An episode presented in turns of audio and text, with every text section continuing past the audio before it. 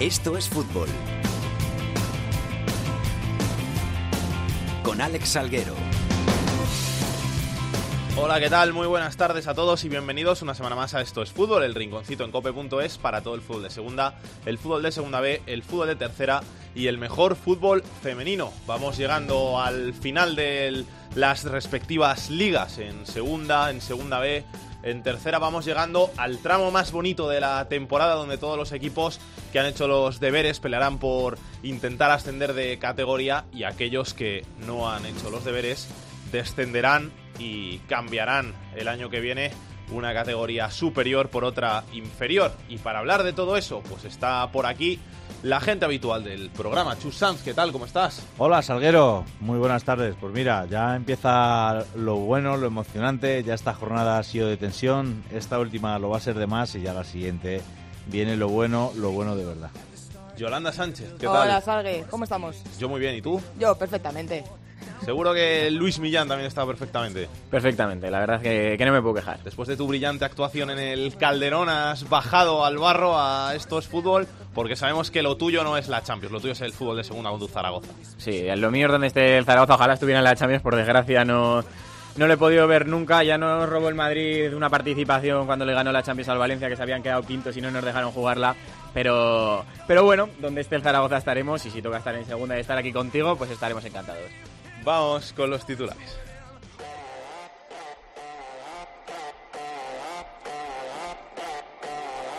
En segunda división, el Girona ve el ascenso cada vez más cerca gracias a sus 7 puntos de ventaja sobre el tercero con 15 en juego. Un playoff en el que parece que estarán Getafe, Tenerife y Cádiz. Cuarto es el Huesca con Valladolid y Oviedo como perseguidores. Por abajo el Mirandés tiene todas las papeletas para descender y ve la salvación a nueve puntos. Mallorca y Alcorcón recuperan opciones con sus victorias y el Nastic ocupa la cuarta plaza de peligro pero empatado a puntos con Elche, Córdoba y Almería. En segunda B, el grupo 1 ya tiene a sus, cuatro, equipos en playoff con el pase del Pontevedra. La Cultural depende de sí misma para acabar líder y está por decidir una plaza de descenso. En el 2, Fuenlabrada, Rayo Majadahonda y Leyoa llegan empatados a puntos y pelean por dos puestos en la fase de ascenso. Un club descenderá en la última jornada.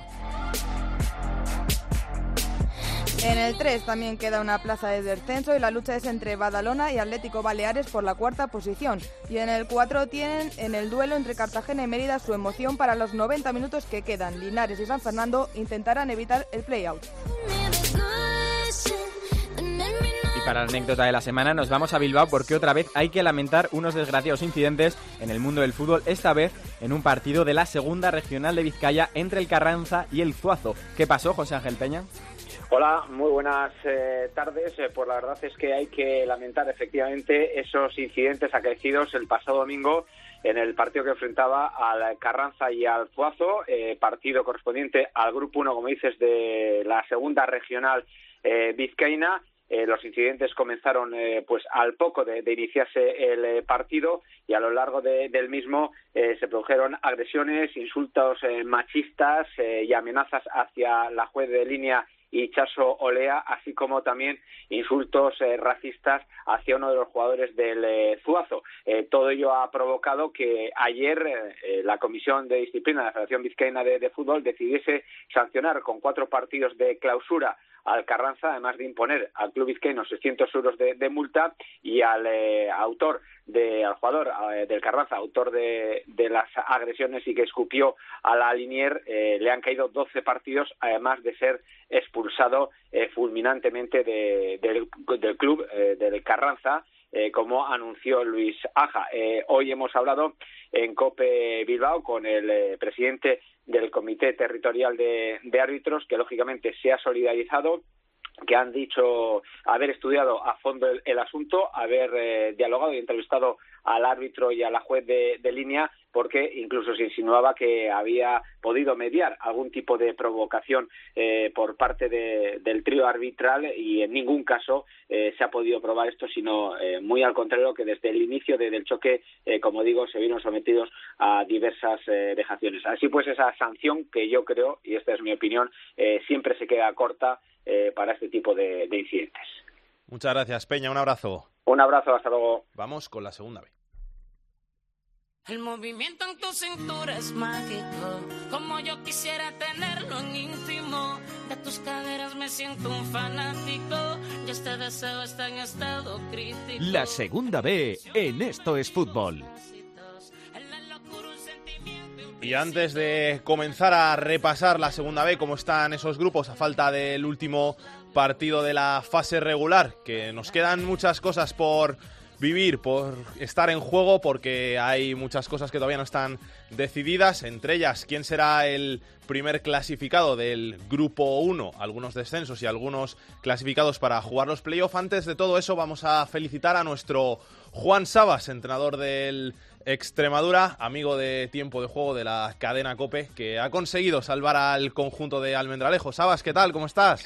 Hola, ¿qué tal? Buenas tardes. Felicidades. Muchas gracias, muchas gracias. La verdad es que ha sido, han sido cuatro, casi cinco meses de muchísimo sufrimiento, pero que han valido la pena al final. Es, era un reto complicado, muy difícil y, bueno, pues gracias a Dios hemos podido conseguir eh, el objetivo que era salvar la categoría y además a falta de un partido que era eso prácticamente impensable.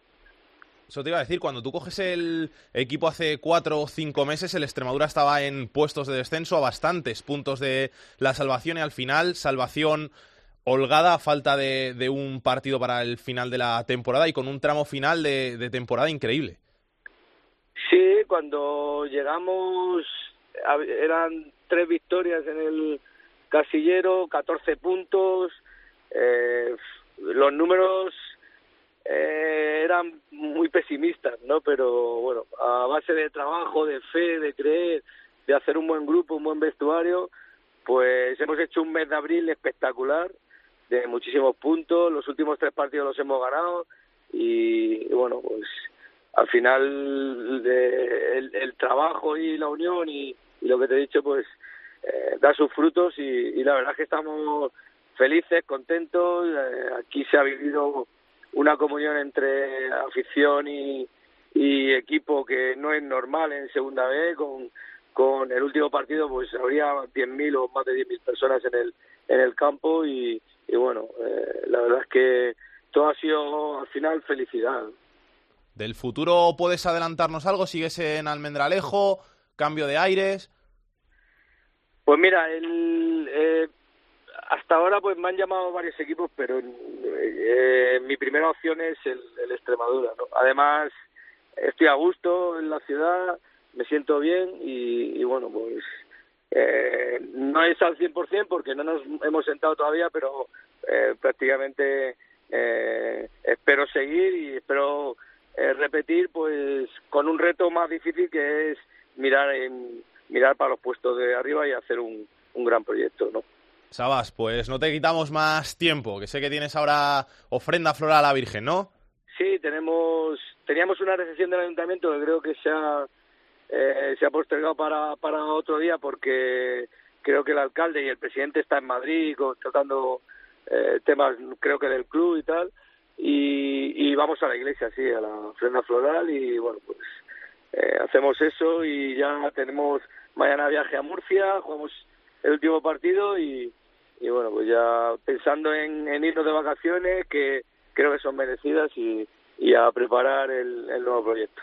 Pues Sabas, un abrazo muy grande, gracias por pasarte por aquí, que vaya todo muy bien por ahí por Almendralejo. Muy bien, muchas gracias, un abrazo. Vaya crack, eh, Chus, este Sabas, y, difícil lo que ha conseguido.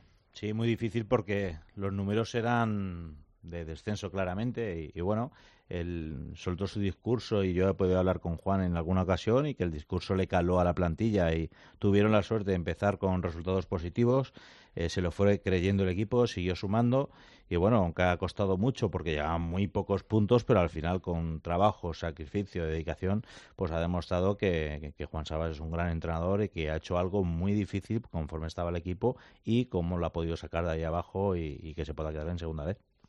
Y ahora, después de este saludo a Sabas, vamos a repasar los grupos y cómo está la segunda B a falta de la última jornada. Y para ello, quién si no, el capitán de la segunda B aquí en Estos Fútbol, Rubén Bartolomé. Rubén, ¿qué tal? ¿Cómo estás?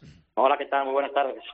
Nos queda una apasionante última jornada con muchas, muchas cosas por, por jugarse y por decidirse. Sí, porque el guionista de, esta segunda vez, la verdad que se ha guardado partidos dramáticos, porque hay equipos que se juegan en descenso entre ellos, y partidos muy bonitos con la gente de arriba. Se ha guardado una última jornada con todavía mucho que jugarse, así que, así que todavía hasta que no pite el árbitro no vamos a conocer muchos de los protagonistas, tanto por arriba como por abajo. En el grupo 1 vamos a empezar por el grupo 1. Está por decidir quién va a ser el primero al final de temporada y también hay en juego hay una plaza de promoción de descenso y un Boiro Burgos que puede ser dramático. Sí, bueno, por arriba de los tres primeros, eh, que, que sobre todo, sobre todo Cultural y, Racing, eh, con, rivales asequibles, ¿no? Para, para sacar los tres puntos en principio. Eh, la Cultural Leonesa, que es quien tiene ese primer puesto, eh, recibe a, la, a los B en casa, un Osasuna B que no se juega nada.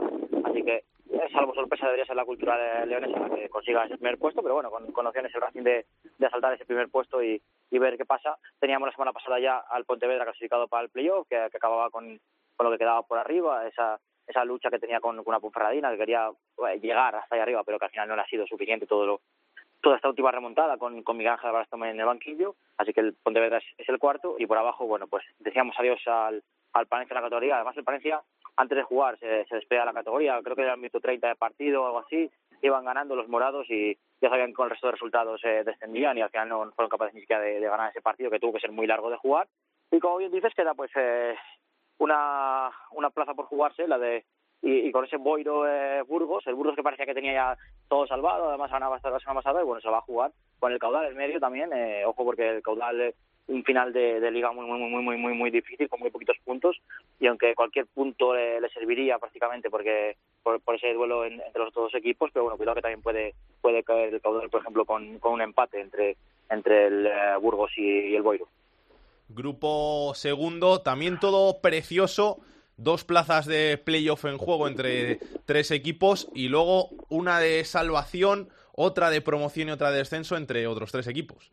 Sí, tres equipos arriba empatados son 60 puntos, tres equipos eh, eh, con dinámicas muy distintas. Quizá eh, el que tenía prácticamente hace unas semanas las opciones incluso de, de, de liderato era, era Fuenlabrada y llega en esta posición, así que sigue dependiendo de, de, sí mismo. Encima en un, un partido en el que creo que invita a sus aficionados a que vayan a, a ver, a ver el partido, así que bueno, eh, con la brada que tiene la, las, mayores opciones, ¿no? Un poco de, conseguirlo, antes también un majadón de Leioa, que bueno, van a esperar eh, sobre todo el Leioa, el pinchazo de cualquiera de sus dos eh, eh, predecesores para, bueno, sacar, eh, conseguir ese, ese playoff, pero bueno, va a estar también muy, muy, muy bonito.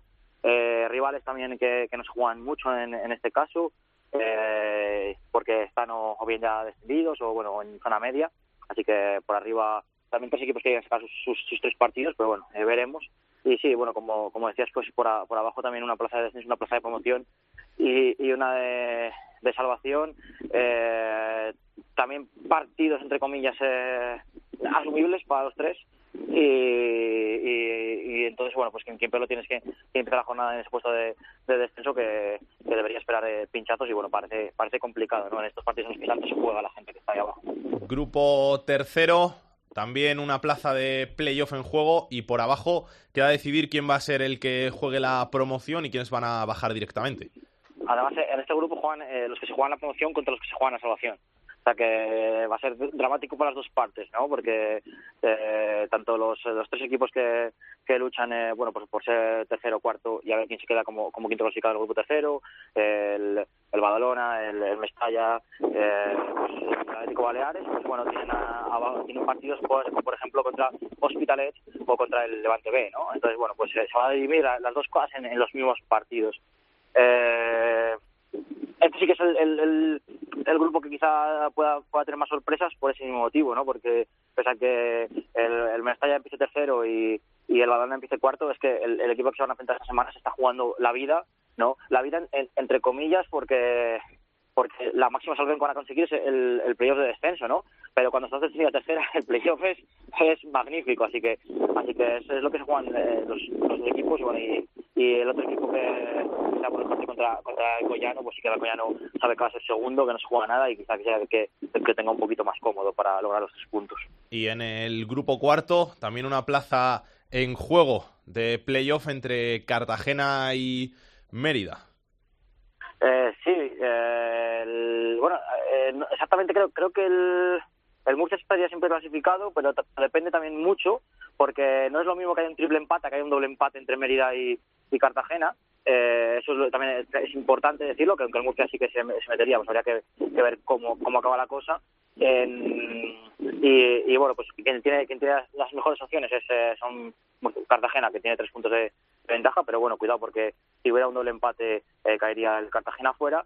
Y por abajo, eh, duelo directo para para salvarse. El, con cuidado con el Reque también ahí viéndolo todo en perspectiva, pero el Linares sí, no me acuerdo del rival de Linares ahora. eh, bueno, lucha, partido entre ellos. El San Fernando, el San Fernando. San Fernando. Eh, partido entre ellos por, por salvar eh, el descenso.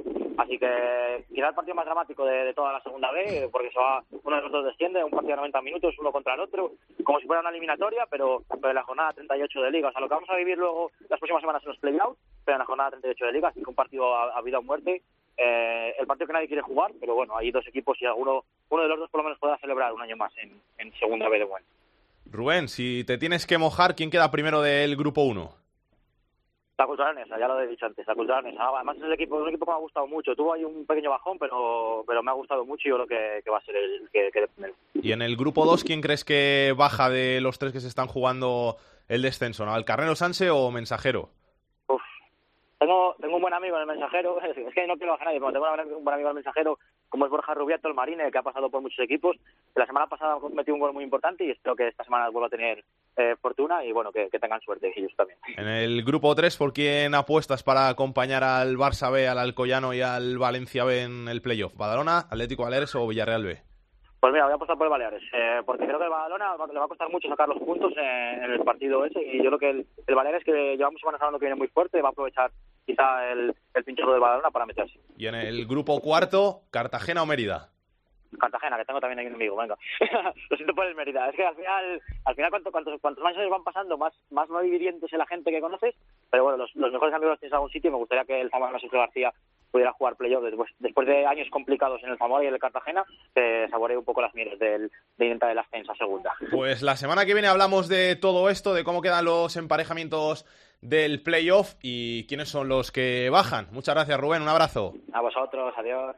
Chus, ¿cómo ves tú estos emparejamientos esta última jornada de la segunda B? Grupo 1, como por arriba, ¿qué, ves? ¿Quién grupo, queda líder? Grupo 1 yo creo que va a quedar también la Cultural Leonesa porque ha demostrado durante el año, aunque ha tenido algún bajón, que es un equipo muy sólido, que Rubén de la Barrera hace jugar y exprime a los jugadores y lo sabe hacer muy bien y que bueno, que ha tenido su momento el, el, Racing y que no la sabía aprovechar y bueno, a mí se me antoja muy difícil de que esta jornada el, el la Cultural no se pinche en su campo contra, contra Atlético Sasuna B.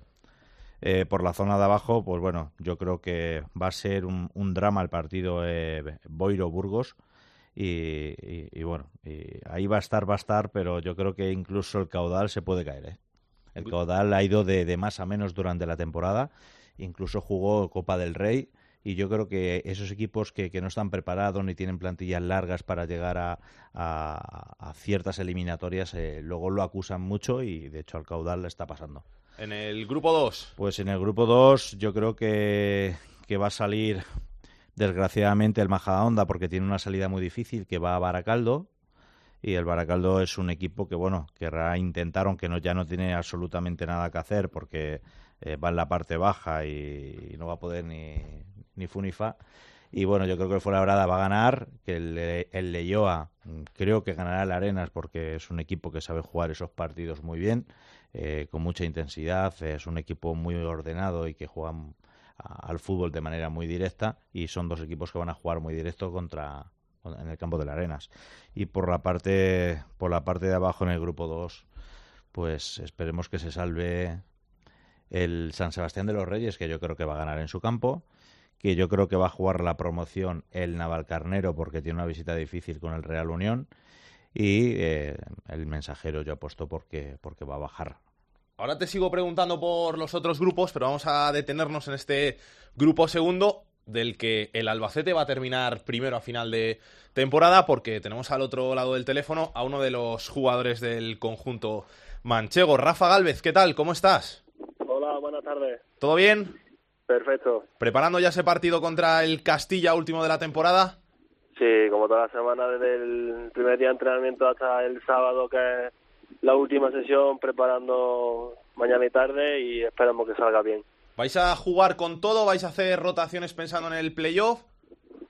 Bueno, eso es cuestión del míster y el míster debe todo el año con la misma dinámica que hasta que nos dice el once inicial no, no sabemos quién juega y la verdad es que no te puede decir.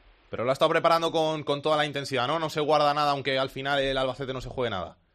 No, bueno, la idea que tenemos nosotros es el último partido en el Carlos Belmonte, regalar una, una victoria a la afición y saldremos a ganar, evidentemente. ¿Estáis ya pensando en quién puede ser el rival en ese playoff de ascenso, en ese playoff de los primeros clasificados? Porque Barça B y la Olla Lorca ya lo tienen seguro y luego falta saber quién va a ser el primero del grupo 1.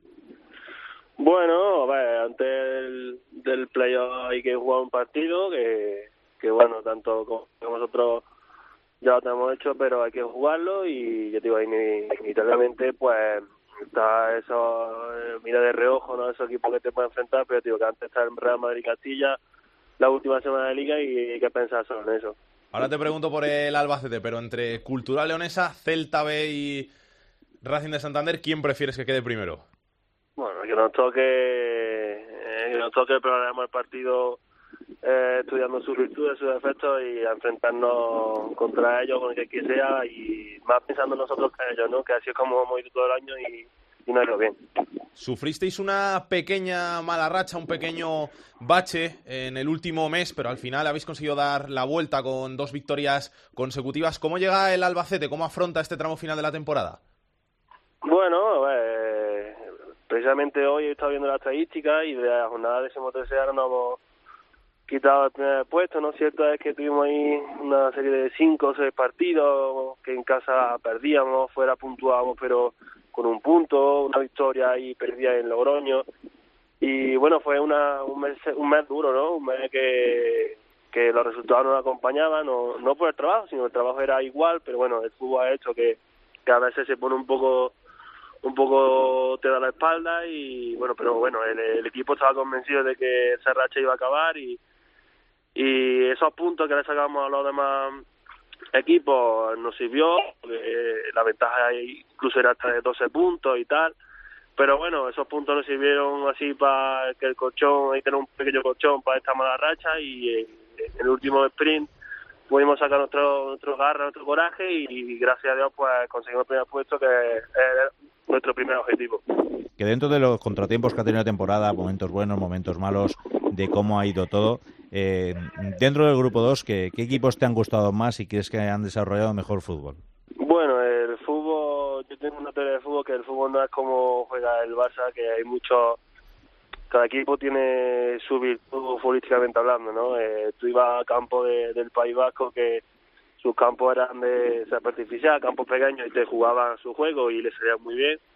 Después ibas a otros campos que el campo era más grande, más amplio, eh, un césped cortito, un césped que se podía jugar la bola y te jugaban. Bueno, el fútbol tiene mu muchas virtudes, ¿no? Y cada equipo más virtudes todavía, ¿no? Y te jugaban a su fútbol y hay partidos más complicados, más equipos que se asemejaban más a nuestro juego. Y bueno, al principio digo que el Albacete está acostumbrado a un Carlos Belmonte con un césped espectacular, iba a campo de césped artificial complicado, que al principio no costaba, pero bueno, eh, nuestro trabajo, nuestro nuestro pensamiento sobre esos campos eh, nos alejamos bastante rápido y ya te digo que nuestra última salida, nuestros últimos cinco partidos eran césped artificial y campos pequeños y, eran victorias, ¿no? O sea que no nos pudimos acoplar fácilmente y ya te digo que no es que prefiere que me guste más un equipo u otro, ¿no? Cada equipo tiene su sistema, su, sus virtudes, sus defectos y segunda vez yo que he jugado entre, entre los cuatro grupos, eh, para mí ha sido este el, el grupo más complicado, ¿no?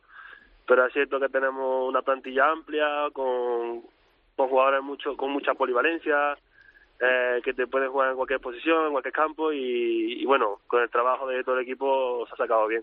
Galvez tú a nivel personal estás contento con la temporada sí yo vine de, de un año complicado allí en Córdoba porque no de los minutos que deseaba un año muy complicado tanto personal como futbolístico y la verdad que años eh, pues la sensación esa de ser de, me ha vuelto la sensación de ser futbolista eh, ya para como hasta mi racha goleadora ha aumentado y bueno muy contento no y el equipo ya ha cumplido las expectativas o al final es un equipo que está hecho para, para ascender y ser primero solo era un trámite, una exigencia porque el objetivo final es ascender? Lo dije el primer día que pisa Albacete, ¿no? que, que el Albacete es de, categoría, superior y todo futbolista que llega al Albacete tiene que venir con una mentalidad, que es quedar primero básicamente y después ascender, ¿no? Yo creo que los veintipico jugadores más los del B que suben con nosotros, tienen una mentalidad. Ya era de volver a Albacete a segunda y, y en ello estamos. Pues Rafa Galvez, jugador del Albacete, mucha suerte para los playoffs y que a ver consigáis devolver al equipo a la segunda división. Un abrazo. muchísimas gracias, hasta luego. Chus, grupo tercero. Pasamos al grupo tercero. Sabemos que el Barça B va a ser el primero, que el Alcoyano y el Villarreal B le van a. El Alcoyano y el Valencia B, digo yo el Villarreal B. El Valencia B le van a acompañar en los playoffs y queda por decidir esta cuarta plaza. ¿Tú para quién crees que va a ser? Pues yo creo que va a ser para, para Badalona, porque aunque tiene un partido difícil que es contra el Atlético Levante, que se está jugando por abajo el, el poder descender, pero mm, yo creo que el Badalona con un empate le valdría y el Atlético Baleares que se que tiene que jugar contra el Alcoyano y que es un partido mucho más difícil. Yo apuesto también por el Badalona que todo se quede así, pero bueno, el fútbol ya sabemos los sinsabores que tiene y más en estas alturas que el factor nervios eh, es muy importante y hay equipos que tienen jugadores veteranos que saben de resolver ese tipo de, circunstancias mejor que otros. Eh, por la parte por la parte de abajo, pues bueno, eh, el Hospitalet lo tiene prácticamente muy difícil, simplemente podría promocionar y el Atlético Levante, como lo hemos, hemos estado comentando, que se la juega con uno de los equipos de arriba y yo creo que se va a quedar la parte de abajo tal y como está. ¿Y el grupo cuarto? ¿Qué apuestas, Mérida o Cartagena? Eh, sinceramente me da pena que el Mérida no entre, pero va a entrar el Cartagena porque al Cartagena juega en su campo y con un simple empate le vale y el Mérida, aunque juega con la Roda, que es un equipo que está descendido, pero, pero se, va a, se va a quedar en puertas este Mérida. Le falta muy poquito porque ha hecho una segunda vuelta eh, muy buena también. ¿Y por abajo entre San Fernando y Linares? Eh, me da pena Linares también porque tengo amigos allí, eh, pero creo que el campo del San Fernando, por, por amigos que tengo también allí, va a ser un, eh, una auténtica depresión, que va a haber mucha intensidad, un fútbol fuerte y ese tipo de equipos es complicado y el Linares es que ha ido de, más a menos ese equipo. Empezó muy bien la temporada, se montó en los puestos de, de, arriba, ha ido bajando, se ha ido diluyendo y me parece a mí que el Linares se va a caer este año y no sé por qué me da. Vamos a preguntar a nuestro Álvaro Lorenzo, ¿cómo ve la segunda B? Álvaro, ¿qué tal? ¿Cómo estás? ¿Qué tal, Alex? Todo bien por Lugo. ¿Algo que quieras decir desde tierras gallegas? Bueno, he estado repasando un poco los grupos y yo decirte un poco yo que los grandes fracasos de la temporada así por grupo, yo creo que y los cuatro que coinciden con destituciones de entrenadores, el Marbella que había empezado muy bien en el grupo cuarto y que se equivocó echando a, a Nafti y luego mira cómo lo ha pagado, luego Hércules y Ponferradina que yo creo que tenían que haber estado en los playoffs y han fallado y sobre todo también el el Castilla y del grupo 1 que es el que más eh, controlo, el que más sigo, eh, hay un Boiro Burgos ahí que puede ser dramático porque eh, uno se puede ir al play-out o incluso el Boiro podría bajar y luego por arriba va a estar muy bonito, pero yo creo que la Cultural será campeón, recibe en casa Osasuna B y no fallará en, eh, en el Reino de León. Y mi Racing de Ferrol que ya por fin acaba esta temporada que no ha, no ha sido nada buena todavía opta al quinto puesto, pero bueno, el objetivo es meterse en la Copa del Rey, le vale empatar en Aranda de Duero ante una Arandina que ya está descendida y por lo menos es un premio menor para arreglar un poco una temporada en la que no han salido las cosas, pero bueno, el año que viene y si más se ascienden a algún equipo de este grupo uno volverá a tener opciones de playoff. Un abrazo Álvaro. A ti, otro, Alex. Vamos con la segunda división.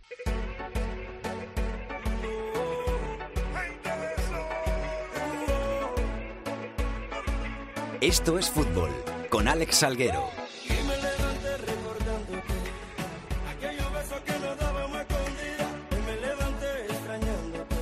Habíamos hablado la semana pasada del ascenso del Levante, merecido ascenso a Primera División, pero no habíamos hablado con ninguno de los protagonistas. Y hoy, pues lo hemos conseguido. Tenemos al otro lado del teléfono a uno de los hombres clave en esta temporada en los de Muñiz, medio centro, media punta, ha jugado en varias posiciones en la zona de ataque del Levante y hoy tenemos el placer de tenerle aquí con nosotros en estos fútbol. Javier Espinosa, ¿qué tal? ¿Cómo estás? Hola, buenas. Felicidades antes de nada y enhorabuena por el ascenso. Pues muchas gracias, sí, sí, ha sido una pasada. ¿Ya habéis terminado de celebrarlo? ¿Todavía siguen los coletazos de la fiesta? No, no, ya terminamos las celebraciones la semana pasada. Eh, ya hubo esta cena formal del club, o sea que ya solo centrados en acabar bien y irnos de vacaciones. Ahora el objetivo en estos cinco partidos que quedan, consolidar esa primera plaza, que si ganáis al Girona por, no sé si son dos, tres goles, ya acabaréis la temporada como primeros. Sí, quizás está ganando por un gol nos, nos valga, pero, pero sí que es verdad que si ganamos por dos goles ya seguro. Eh, en ese, en eso consiste nuestro objetivo ahora mismo, sobre todo pues para el Mister no nos lo está dejando claro esta semana que tenemos que acabar primeros y así que esperemos que así sea. ¿Nos deja Muñiz relajaros entonces? No, no, no, ya desde la semana pasada, creo que fue el martes que tuvimos ya la última cena, ya desde ahí estamos trabajando duro. Lástima la, la semana pasada en Madrid que cogimos un virus allí en el hotel, una intoxicación de la comida, pero, pero bueno, eso no tenía nada que ver. ¿Tú fuiste de los afectados? Yo fui, yo fui, fui uno de ellos. ¿Pero qué, qué os pasó?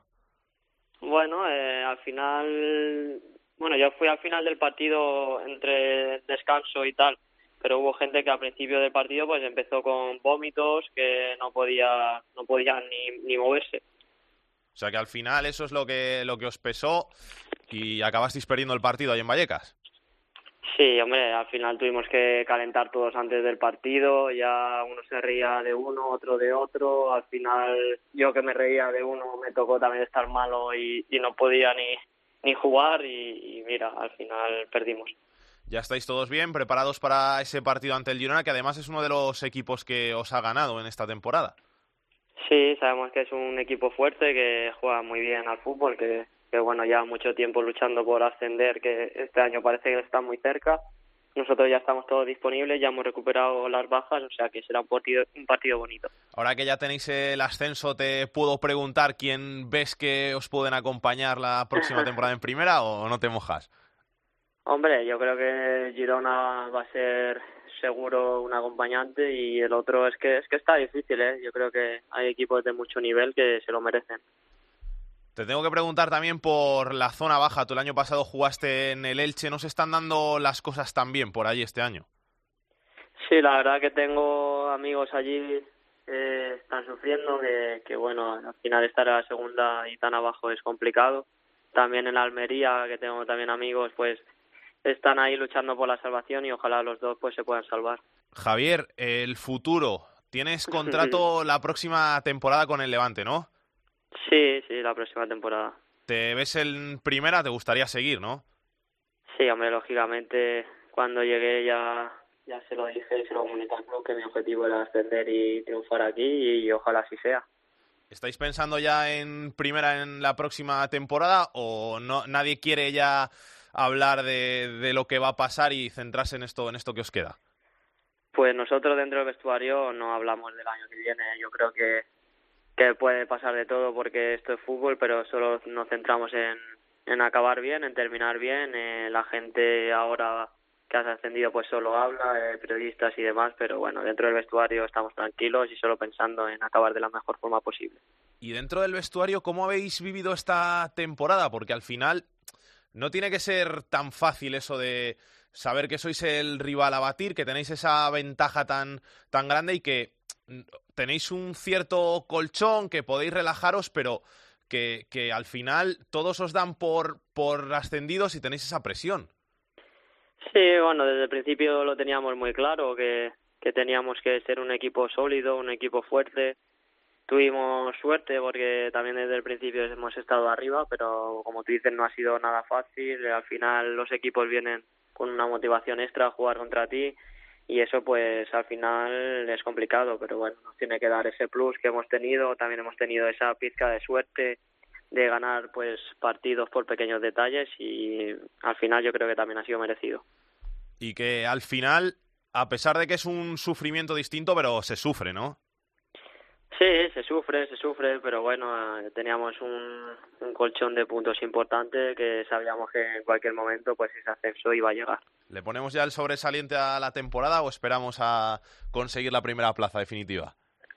Le ponemos el hasta ahora sobresaliente y esperemos que a final de temporada pues siga siendo sobresaliente. Pues Javier Espinosa, jugador del Levante, muchas gracias por estar aquí en Estos Fútbol. Que vaya todo muy bien y que tengas suerte. A ver si el año que viene estás en primera con el conjunto Granota.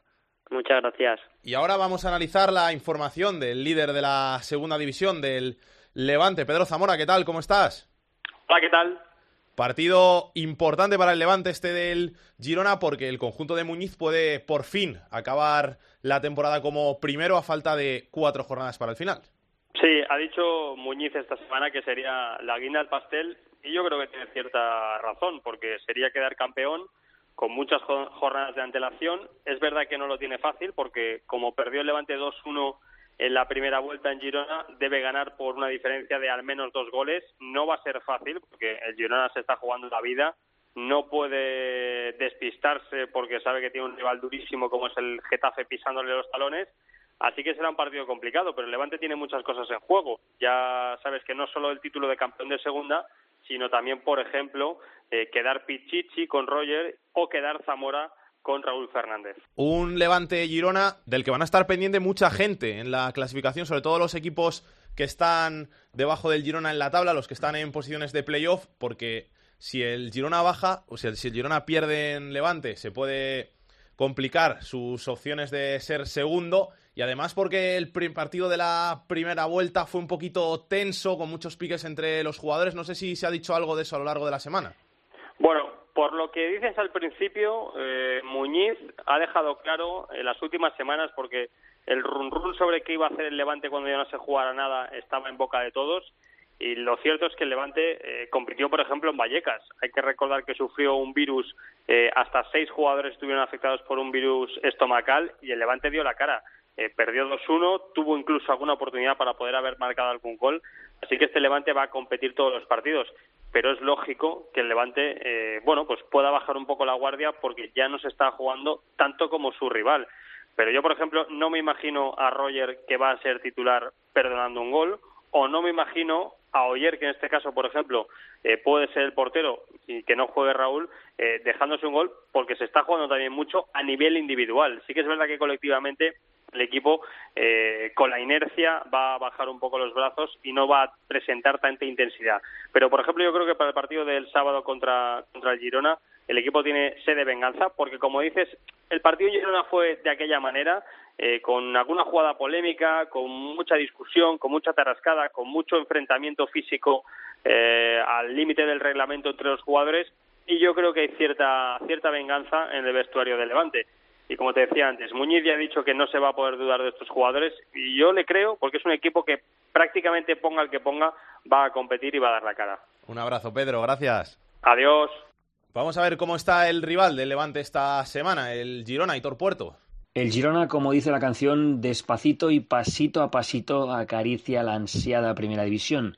La victoria ante el Huesca tras tres derrotas seguidas en Montilivi han roto el malfario como local para así mantener el colchón de siete puntos respecto al tercero, el Getafe.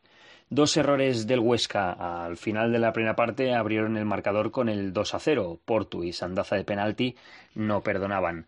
Y eso que Samu Saiz hizo de las suyas eh, con un golazo y puso el 2-1 justo al acabar la primera parte. En la segunda, mejor el Girona, pero hubo que esperar al descuento para que a la contra Sandaza sentenciara con el 3 a 1 de definitivo. De cara al partido de este fin de semana ante Levante, Machín tiene las dudas más que sensibles por lesión de Juanpe, Adai, Alcaraz y el último goleador, Sandaza. Pese a todo, en Girona ya hacen números para saber qué día se consumará el ansiado ascenso, aunque con prudencia. Ya sabemos lo sucedido en temporadas anteriores. Esta semana se disputa un partido clave para la zona del playoff en la segunda división es el que va a enfrentar al Huesca y al Tenerife. Y vamos a empezar por el Tenerife, que es el que está más alto en la tabla y al que puede atrapar el Huesca en la clasificación si gana, porque los tinerfeños llevan 58 puntos y el Huesca 55. Guillermo García, ¿cómo estás? ¿Qué tal? Hola, ¿qué tal, Ale? Muy buena. Después de esa importante victoria ante el Lugo, que rompió una pequeña mala racha del Tenerife, toca ganar en Huesca porque sería un paso muy importante para certificar los playoffs. Lo has definido perfectamente. La verdad que es un eh, partido clave. Las aspiraciones del Club Deportivo Tenerife de permanecer en esos puestos de privilegio después de esa victoria frente al Lugo, tras tres semanas algo complicadas porque no había ganado el eh, equipo de José Luis Martí. A pesar de eso conseguía, como te digo, pues eh, permanecer en esos puestos del tercero o sexto. Y la verdad que por aquí, bueno, pues se habla no de final, pero sí de partido importantísimo frente al equipo osense. Ten en cuenta además que el astro goleador del Club Deportivo Tenerife, además desde ayer, va a estar tres semanas de baja hasta la segunda.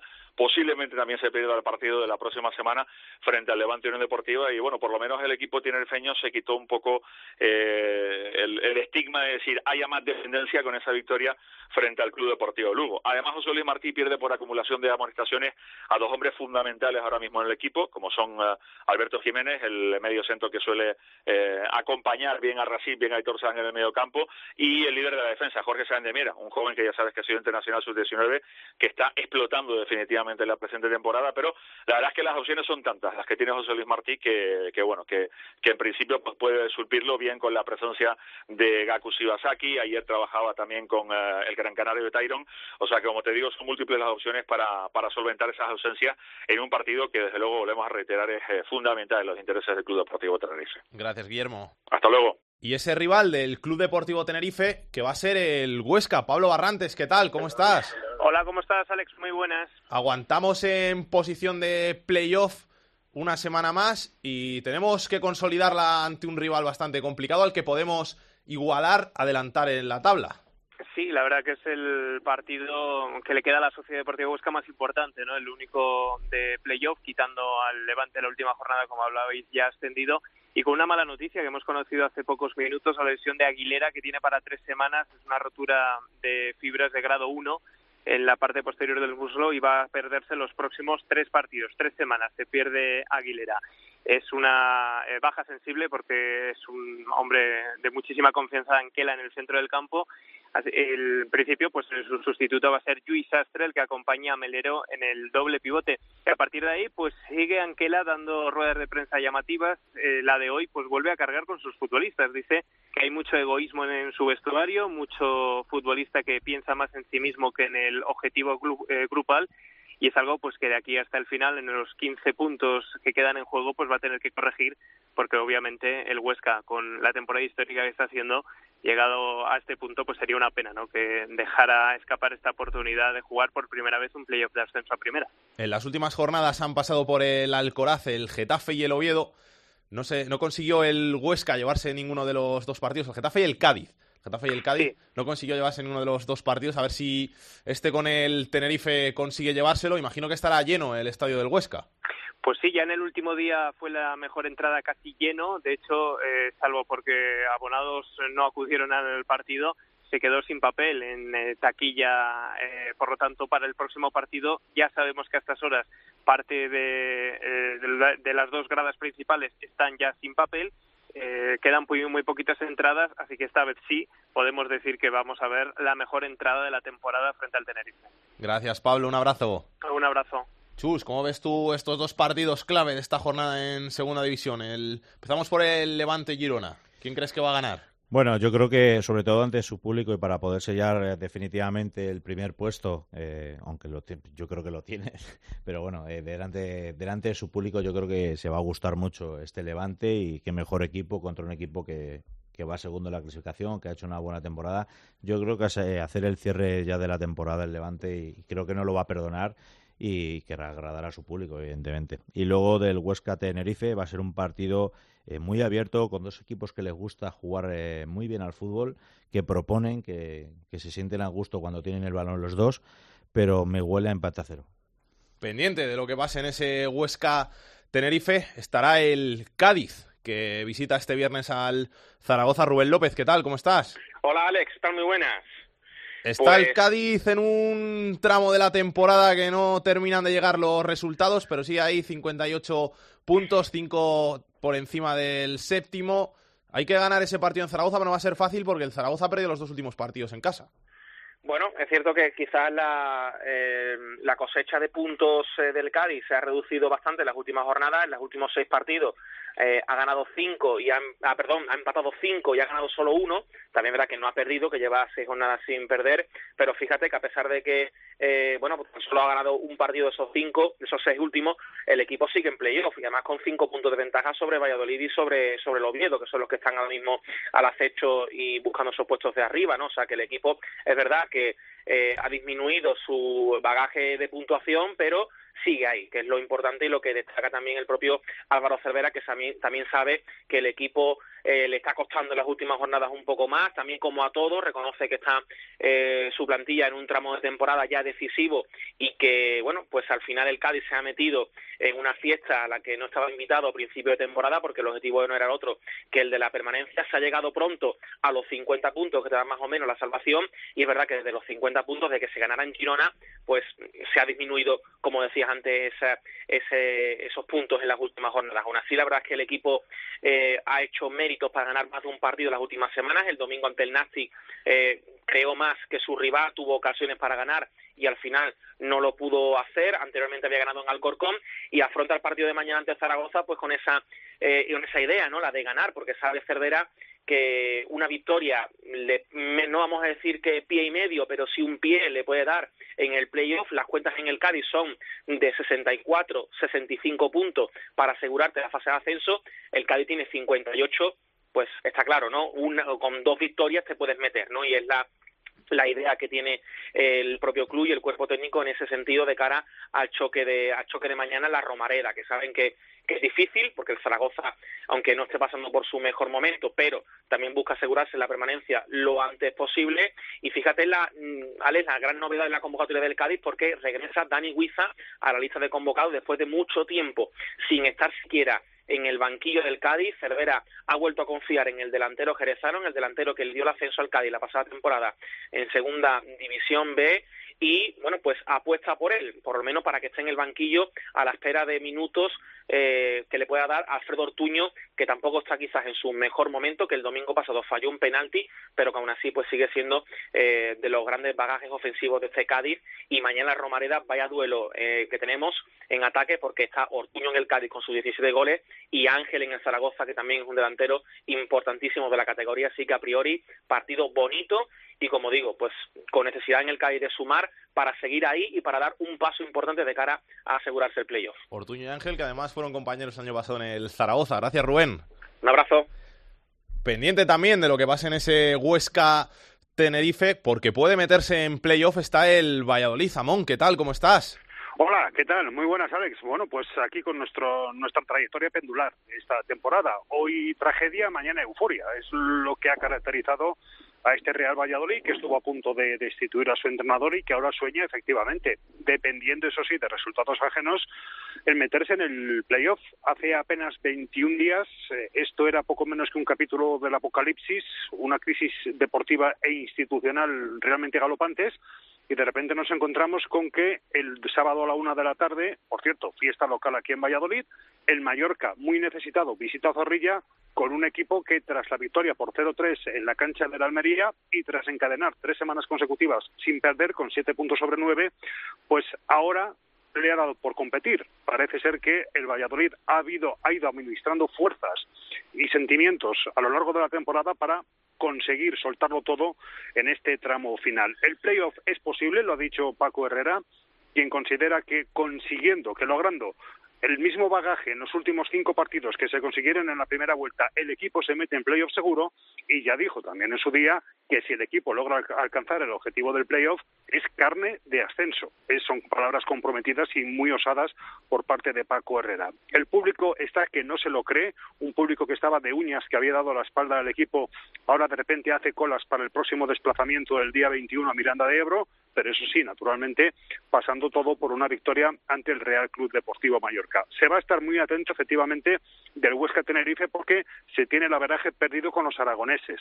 A los aragoneses no vale con igualarles a puntos, sino que hay que sacar un punto natural más que ellos, ya que en caso de empate a puntos con los ostenses, la delantera sería siempre para el equipo blaugrana. Y se va a estar muy atento a los compromisos que tienen todos los rivales directos, entre ellos dos directamente con el Real Valladolid, porque visitarán Zorrilla en la antepenúltima jornada el Getafe y en la última, la que cierra la temporada, será el Cádiz, el que visite el estadio José Zorrilla. Son ventajas, ha dicho Herrera, que no se pueden desaprovechar. Un Herrera que ha dicho que hay dos equipos, no ha querido hoy mencionar cuáles, que ve que se están desinflando y que eso puede abrir una puerta para que el Valladolid, como invitado sorpresa, lo que en su día fue el Córdoba o lo que la temporada pasada fue Osasuna, se pueda meter y dar un susto en la fase de ascenso. Gracias, Amón. Un abrazo. Otro. Como ves tú, Chus, esta pelea por el playoff. El Valladolid no contaba nadie con él y al final, si le gana el Mallorca, que yo creo que le va a ganar, se puede meter ahí, invitado inesperado. Y estos son los que, que, llegan con fuerza en las últimas jornadas, los que al final acaban metiendo muchos problemas a los que son habituales en esas posiciones de playoff. Sí, sí es así. Yo en ese aspecto estoy totalmente de acuerdo contigo, que el Real Valladolid, eh, pues bueno, los equipos que van de, de, menos a más son muy peligrosos luego en ese tipo de situaciones, pero veo la dinámica del Huesca y es que me gusta mucho más que la de este Valladolid. Sí que es cierto que esta semana el Huesca juega con el Tenerife, que puede pasar cualquiera de los tres resultados, y que el Valladolid sinceramente lo tiene mucho, mucho mejor, porque en teoría juega con el Mallorca, pero es que el Mallorca se está, se está jugando la vida ahora mismo. Entonces, eh, son difíciles todos partidos. La segunda es muy complicada, muy difícil. Eh, se ganan por pequeños matices los partidos y, y, y es así. Y ahora en, en, las jornadas que estamos eh, llegando ya, eh, yo siempre digo que los nervios eh, son muy importantes saberlos llevar. De menos a más ha ido el Valladolid, de más a menos ha ido el Elche. Jero Tormo, ¿qué tal? Hola Alex, ¿qué tal? Muy buenas. ¿Cómo fue el debut en el banquillo del nuevo entrenador ilicitano?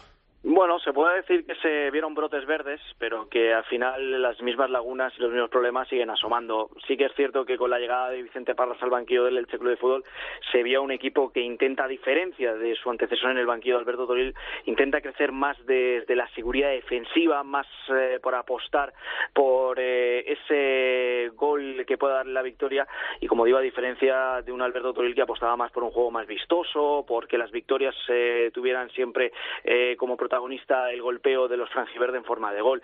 Yo creo que ahora mismo el Elche lo que tiene que hacer es ser un equipo práctico y eso es lo que está aplicando Vicente Parras. Desgraciadamente, como te decía anteriormente, eh, es muy difícil el poder quitarte lo que ha sido toda una temporada de errores, no solamente individuales, sino también colectivos y fruto de ello llegó un despiste en el último instante, en el último suspiro que supuso el gol del Real Club Deportivo Mallorca, que a la postre fue el definitivo 1 a 0.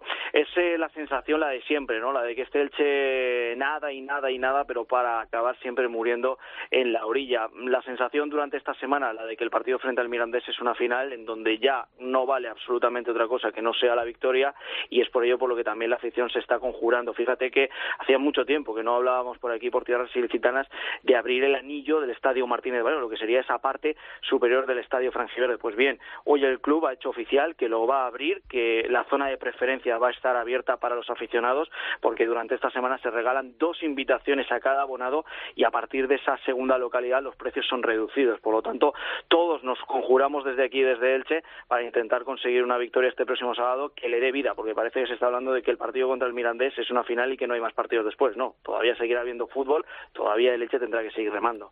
Gracias, Jero. Un abrazo. Un, un abrazo. Peor, un poquito peor que el Elche está el Mallorca. Jordi Jiménez, ¿qué tal? Hola, muy buenos días, muy buenas tardes.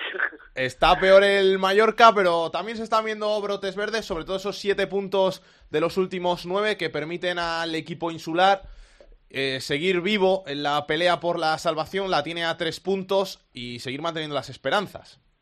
Sí, correcto. Eh, prácticamente el equipo lo dábamos por desahuciado hace dos semanas, estaban a ocho puntos de la permanencia, no daba señales de, de vida, de que pudiera ser capaz de superar a un rival, pero esto es lo que tiene el fútbol, cuando menos te lo esperas y a veces cuando los equipos se encuentran ya más, más desahuciados y, y prácticamente ya nadie da un duro por ellos, pues se descargan de presión y pues quizás fue eso.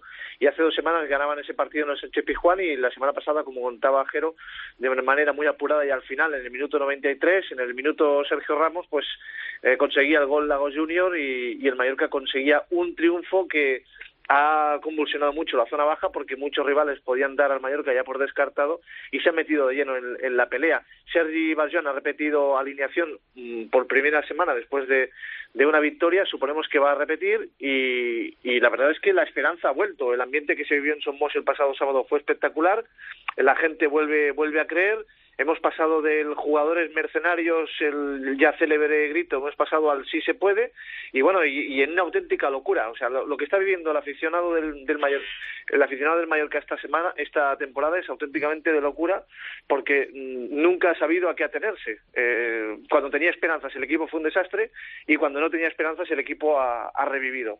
Eh, hay que decir de noticia de este jueves que se ha cancelado el vuelo de aficionados que iba a llevar a, se esperaba un centenar de seguidores a Madrid y de ahí a Valladolid porque no había eh, suficiente inscripción, había unos 50 y, 50 y pico, 58, y bueno, se necesitaba un mínimo de 110. Así que eh, los que vayan lo harán por su cuenta y el Mallorca, pues en este caso, no tendrá presencia de seguidores.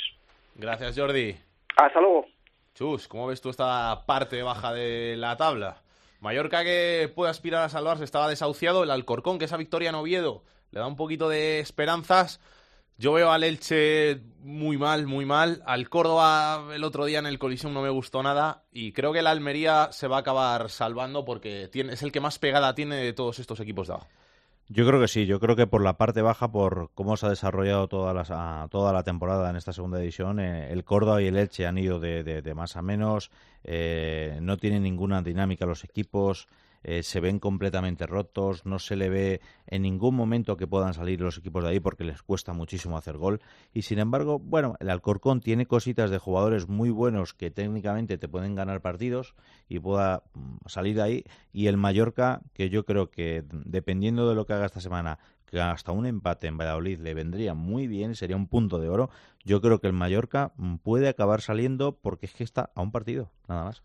Vamos a ver qué nos cuenta Pedro Martín el enfadato de Pedro Martín. Pedro, ¿qué tal? ¿Cómo estás? Muy bien, muy bien. Eh, estáis hablando del partido del Valladolid en Mallorca. Madre mía, qué partido, ¿eh? Uf. Para dos equipos históricos que se están jugando uno por arriba y otro por abajo. Bueno, estaba, estaba mirando eh, la clasificación de la segunda vuelta para ver cómo afrontan los equipos. Se supone que la segunda vuelta es el, el termómetro de cómo van, pueden afrontar mejor las cinco últimas jornadas, que solamente quedan cinco ya de la Liga de Segunda División.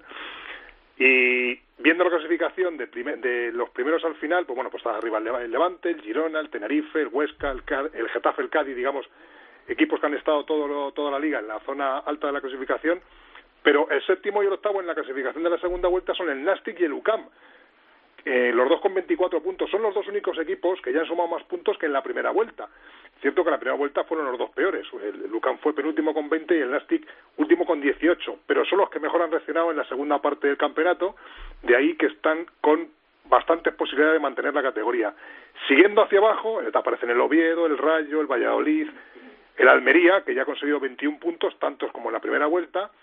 Luego el Numancia, el Zaragoza, Sevilla Atlético, que tiene 18, bastante menos que en la primera vuelta, que fueron 31, pero el que más ha empeorado de una vuelta a otra es el Lugo, que está con 17 después de haber acabado la primera vuelta con 31, de ahí que el Lugo prácticamente ya no tenga opciones de meterse entre los seis primeros.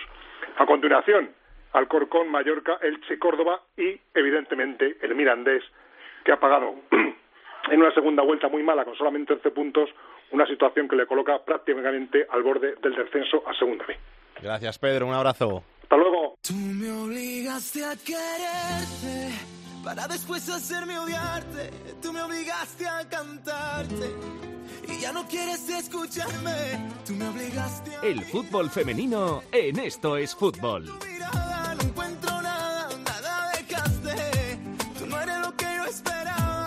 Andrea Peláez, directora de Área Chica. ¿Qué tal? ¿Cómo estás? Hola Alex, muy bien. Vaya música te pone tu amiga Yolanda Sánchez, ¿eh? ella es la que elige las canciones, ya lo sabes, y siempre me dice, para Andrea esta, para Andrea esta, y hoy a su Antonio José. Muy bien, muy bien, me gusta, me gusta. ¿Qué tenemos que contar del fútbol femenino? Bueno, ¿qué, ¿qué, tenemos que contar? Que esta semana se decide la liga. Sí, se decide la liga por arriba y por la zona baja de la tabla también, porque este fin de semana casualmente tenemos dos encuentros en los que tenemos que fijarnos especialmente. El sábado a las cinco y cuarto de la tarde en el mini estadio, por supuesto, es muy probable que se decida quién será el próximo campeón de liga porque se enfrentan el Barça y el Atlético de Madrid. Están empatados en 74 puntos en la zona alta y probablemente después de este partido se sabrá quién se va a llevar el título porque solo quedará una jornada para que finalice el campeonato liguero y además digo que también se va a decidir en la zona baja porque el domingo a las 12 de la mañana se enfrentarán el Tacuense y el Albacete, que son los dos equipos que ocupan la zona baja de la tabla, que están en la zona de descenso. Hay una diferencia de dos puntos tan solo con la zona de salvación, por lo tanto, también vamos a ver quién probablemente descienda esta temporada a la segunda división. También hay que contar, Andrea, nuestras chicas de la sub-17 que se han metido en la final del europeo. Por supuesto, hay que contarlo. Han ganado esta mañana a las 11, jugaron a Holanda por dos goles a cero y están en la final del europeo que se jugará este domingo. Aún la hora está por confirmar. En principio sería a las seis y media de la tarde. Vamos a ver si nuestras chicas sub-17 que están jugando muy bien, a pesar de caer en el primer partido, que nos llevamos todos un batacazo, una desilusión con Alemania, pero el resto lo han hecho muy bien, están dando la cara muy bien en todos los encuentros y son serias favoritas para llevarse el título del europeo. ¿Algo más que contar? Nada más, eso es todo en el fútbol femenino, que quedan tan solo dos jornadas y el sábado en tiempo de juego Vamos a narrar este Barça Atlético de Madrid, lo vamos a dar en tiempo de juego, en directo con Paco, Pepe, Lama, todo el equipo, así que todo el mundo a escuchar ese partidazo que yo creo que va a ser el partido de la jornada, como dice Lama en tiempo de juego de este sábado. Pues a escucharlo y a escucharse luego Área Chica con todo el resumen del partido. Un besito, Andrea. Otro para ti, salgue. sabes cuánto me gustaría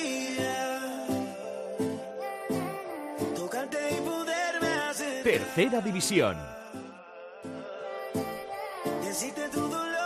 Y ahora vamos a hablar un poquito de la tercera división, del fútbol más modesto, porque el otro día vimos en un reportaje en el diario Marca la historia del Don Álvaro, que es un pueblo extremeño. Y como tenía yo arriba a Belén Collado, que es muy extremeña ella, muy pacense, digo, voy a preguntarle a ver si conoce algo del Don Álvaro, a ver qué, qué me puede contar, qué podemos rascar y qué hemos sacado, Belén.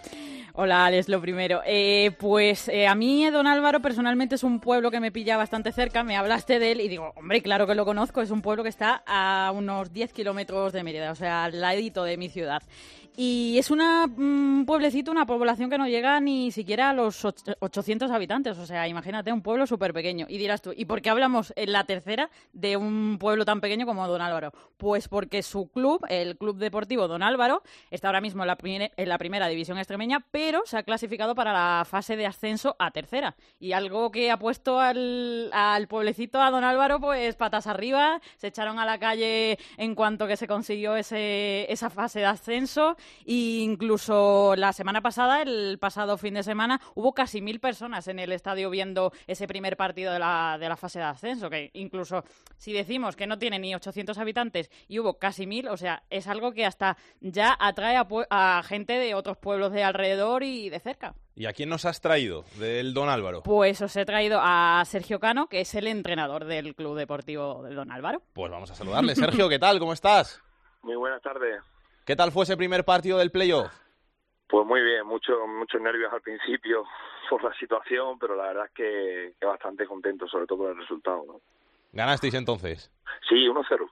O sea que ahora, ¿qué, ¿qué es lo que os queda para subir a tercera? Porque pues nosotros sabemos cómo van los playoffs estos de, ascenso a segunda B, a segunda, pero yo... esto ya nos pilla un poco más lejos. un poco más lejos y no tengo ni idea de cómo es el playoff de ascenso en Extremadura para subir a tercera.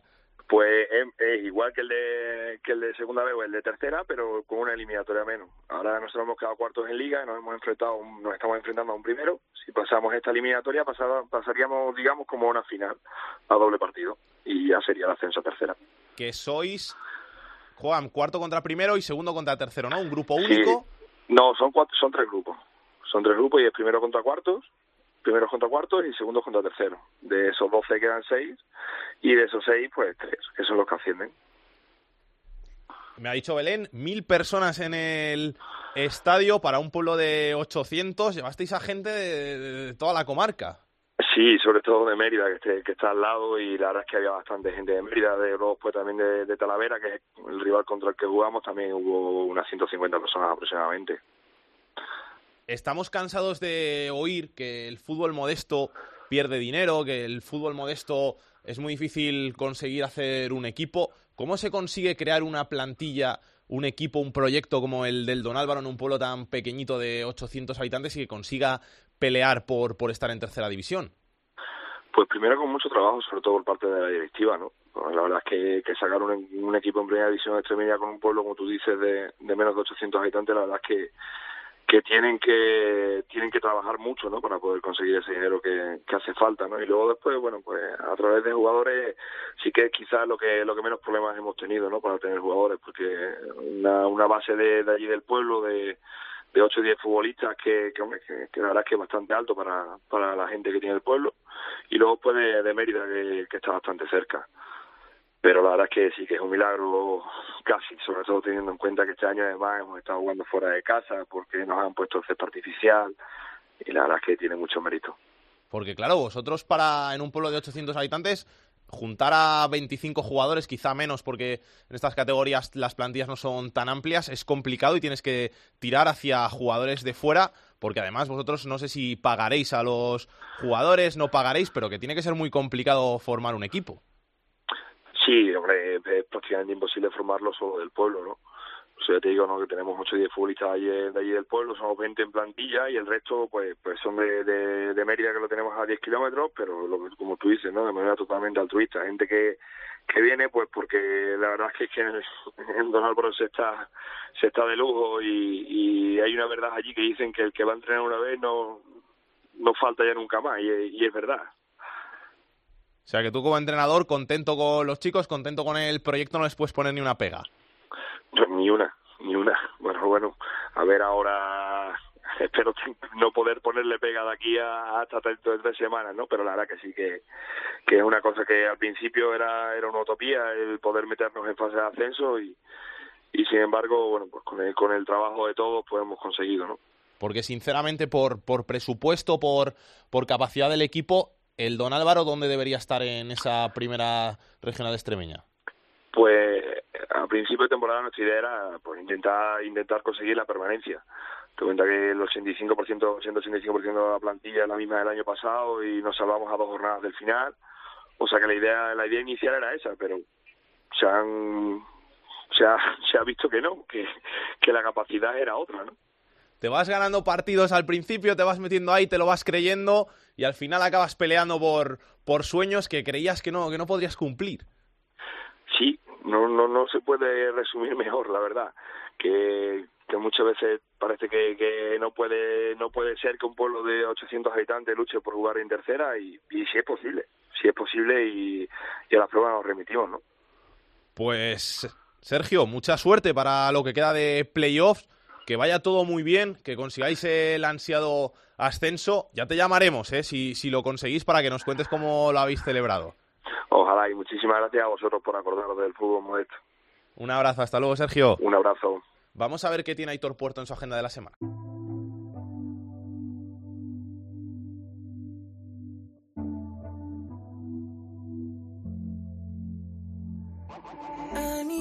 Comenzamos el repaso de la agenda futbolística del fin de semana con la segunda división. Los dos grandes partidos se van al sábado, el primero a las 4 y cuarto, el sexto el Huesca recibe al cuarto al Tenerife y el sábado a las 6, primero contra segundo, el Levante que ya es de primera, jugará contra el segundo el Girona.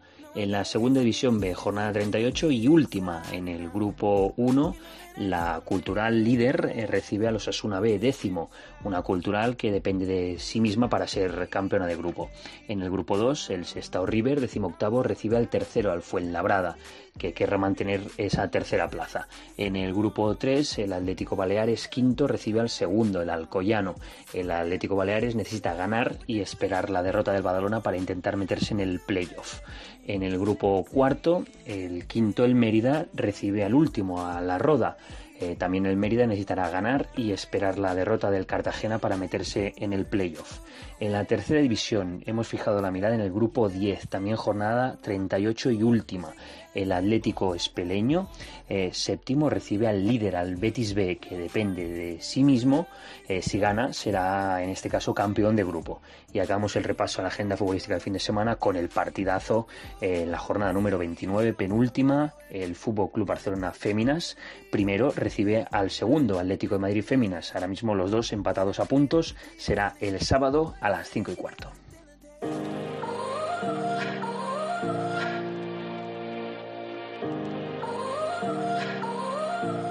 Hola, soy Deco, jugador del Baracaldo, y quiero dedicar la canción de Sorry de Justin Bieber a los oyentes de Esto es Fútbol.